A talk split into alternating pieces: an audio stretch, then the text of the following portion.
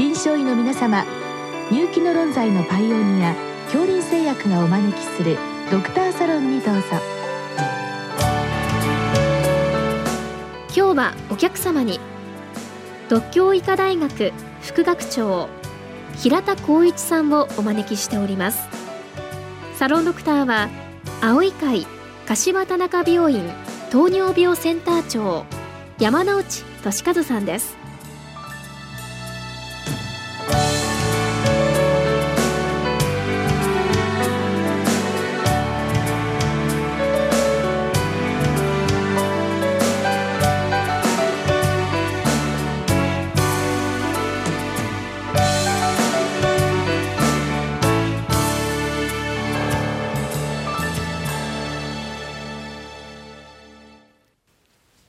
平田先生よろしくお願いいたします。よろしくお願いいたします。えー、今日は、えー、睡眠障害が絡んだご質問です。70代の男性で10年来睡眠時間は良好のようですが夢ばかり見て熟睡感がないと訴えていますと、まあ、いわゆるレム睡眠障害と思われますが生活指導薬物治療はいかがでしょうかというご質問です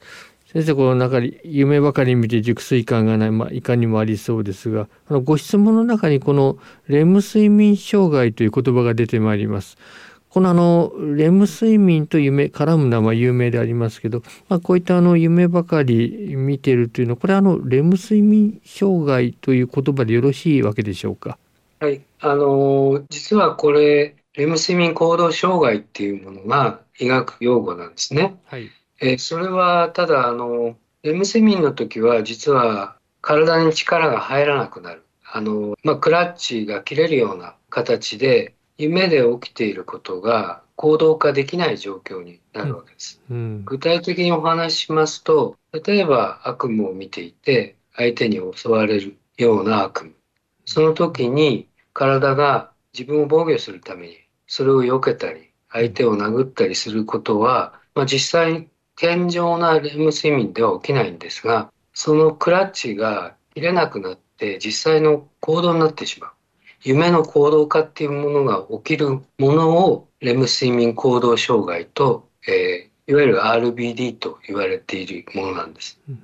そういうものがどういう疾患で起きるかっていうとあのレビー小体型認知症の始まりですね。まあアルツハイマーの対極をなすアルファシヌクレインが溜まっていく認知症ですがそういうのの前駆症状あるいは初期の症状として起きる、うん、あるいはその類縁疾患と現在は考えられてますがパーキンソン病で認知症をきたす、うん、パーキンソンデメンシアコンプレックスと言われるもので起きてくるものが、えー、レム睡眠行動障害です、うん、レム睡眠障害というものは医学用語としてはあないんですわかりました。まああのご質問の方はまあそういう意味では少しこのレム睡眠がうまくいかないんじゃないかというまあそういう趣旨だと思いますけれど、まああのご質問に沿った形で夢についてあのご質問させていただきます。でまああのこの夢レム睡眠とまあ絡むということですけど、これ先生あの夢がまずそもそもまあこれ悪夢であったとしてですね、夢が多いということはこれはそもそも病的と考えてよろしいわけでしょうか？そこの境目といったあたりはあるわけでしょうか？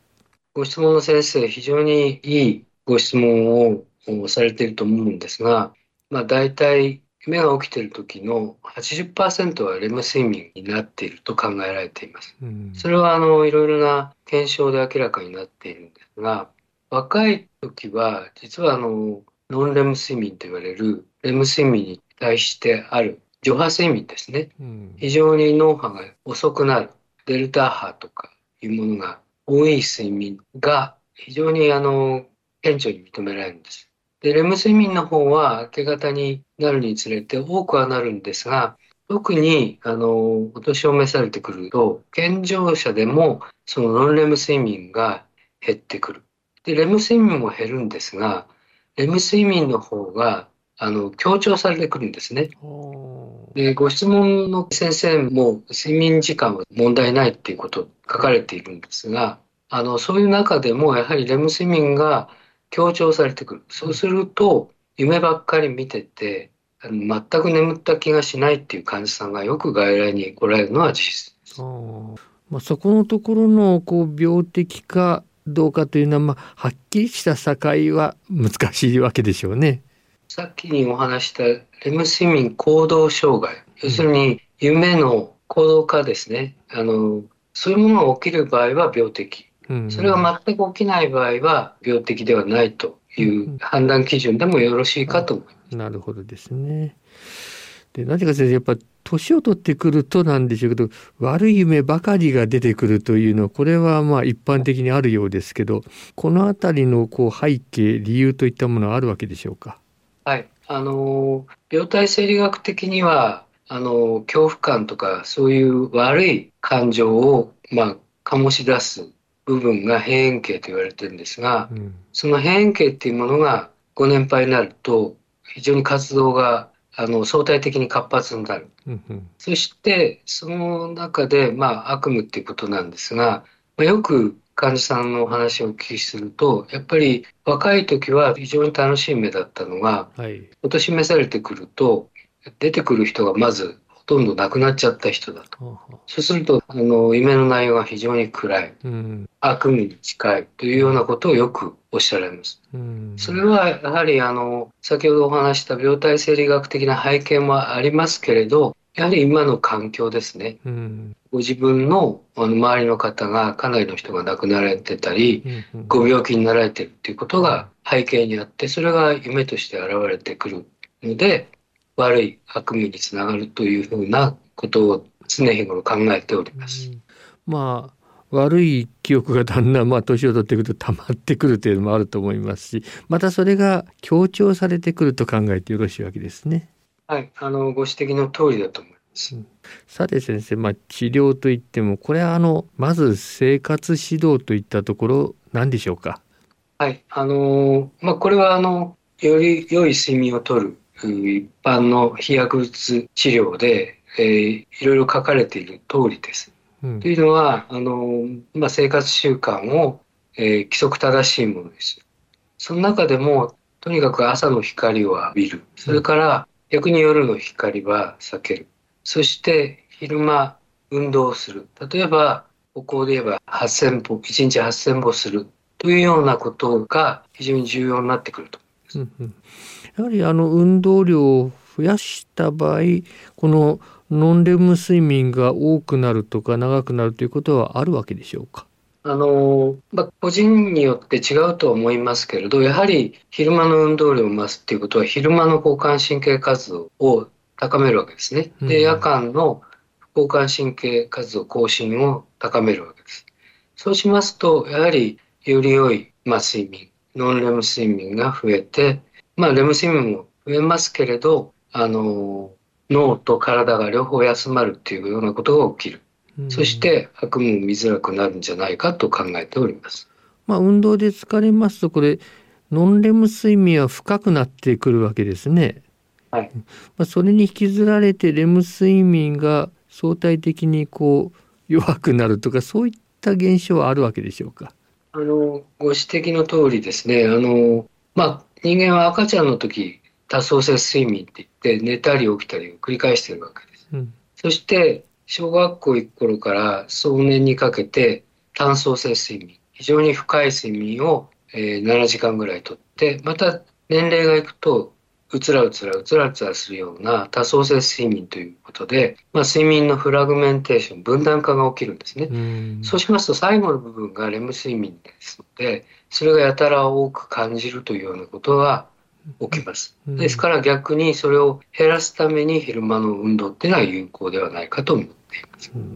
であの薬物治療も絡んでくるかと思いますけれども、まあ、よくこれあのストレスを減らしたらいいのではないかというそのあたりも絡むと思いますけれど、まあ、このまあストレス低減も兼ねて、まあ、薬物といったものはこれは実際治療に使われるものなのでしょうか？はい、あの薬物といっても実際に処方される薬物ではないコーヒーの類カフェインですね、はい、それからアルコール。これはやっぱりあのある程度節制していただく必要があると思います。あ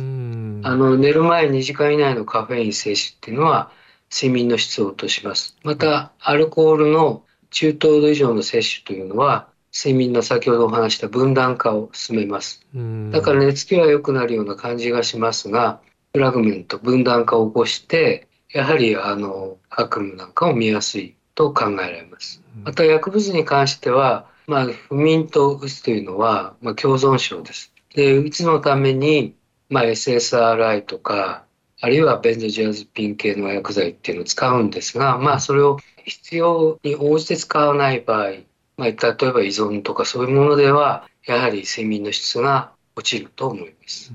実際にあの、まあ、先生方が使う薬剤としてはどういったものがあるか簡単にご紹介願いますか？はい、あの悪夢を見るっていうことが必ずしも疾病と関連しませんので、うん、あのお勧めはできませんけれどレム睡眠をあの少なくするお薬としては長時間作用型のベンゾジアゼピンであるクロナゼパムあるいは酸化系抗うつ薬のトリプタノールなんかがレム睡眠を減らすことは知られていますがただその基礎疾患がないのに使うっていうことは許されないと考えております。どうも先生今日はありがとうございました。ありがとうございました。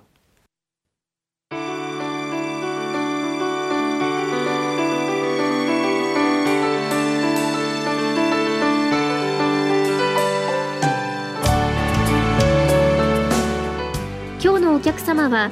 独協医科大学副学長平田光一さんサロンドクターは青い会柏田中病院糖尿病センター長山内俊和さんでした。それではこれで恐竜製薬がお招きしましたドクターサロンを終わります。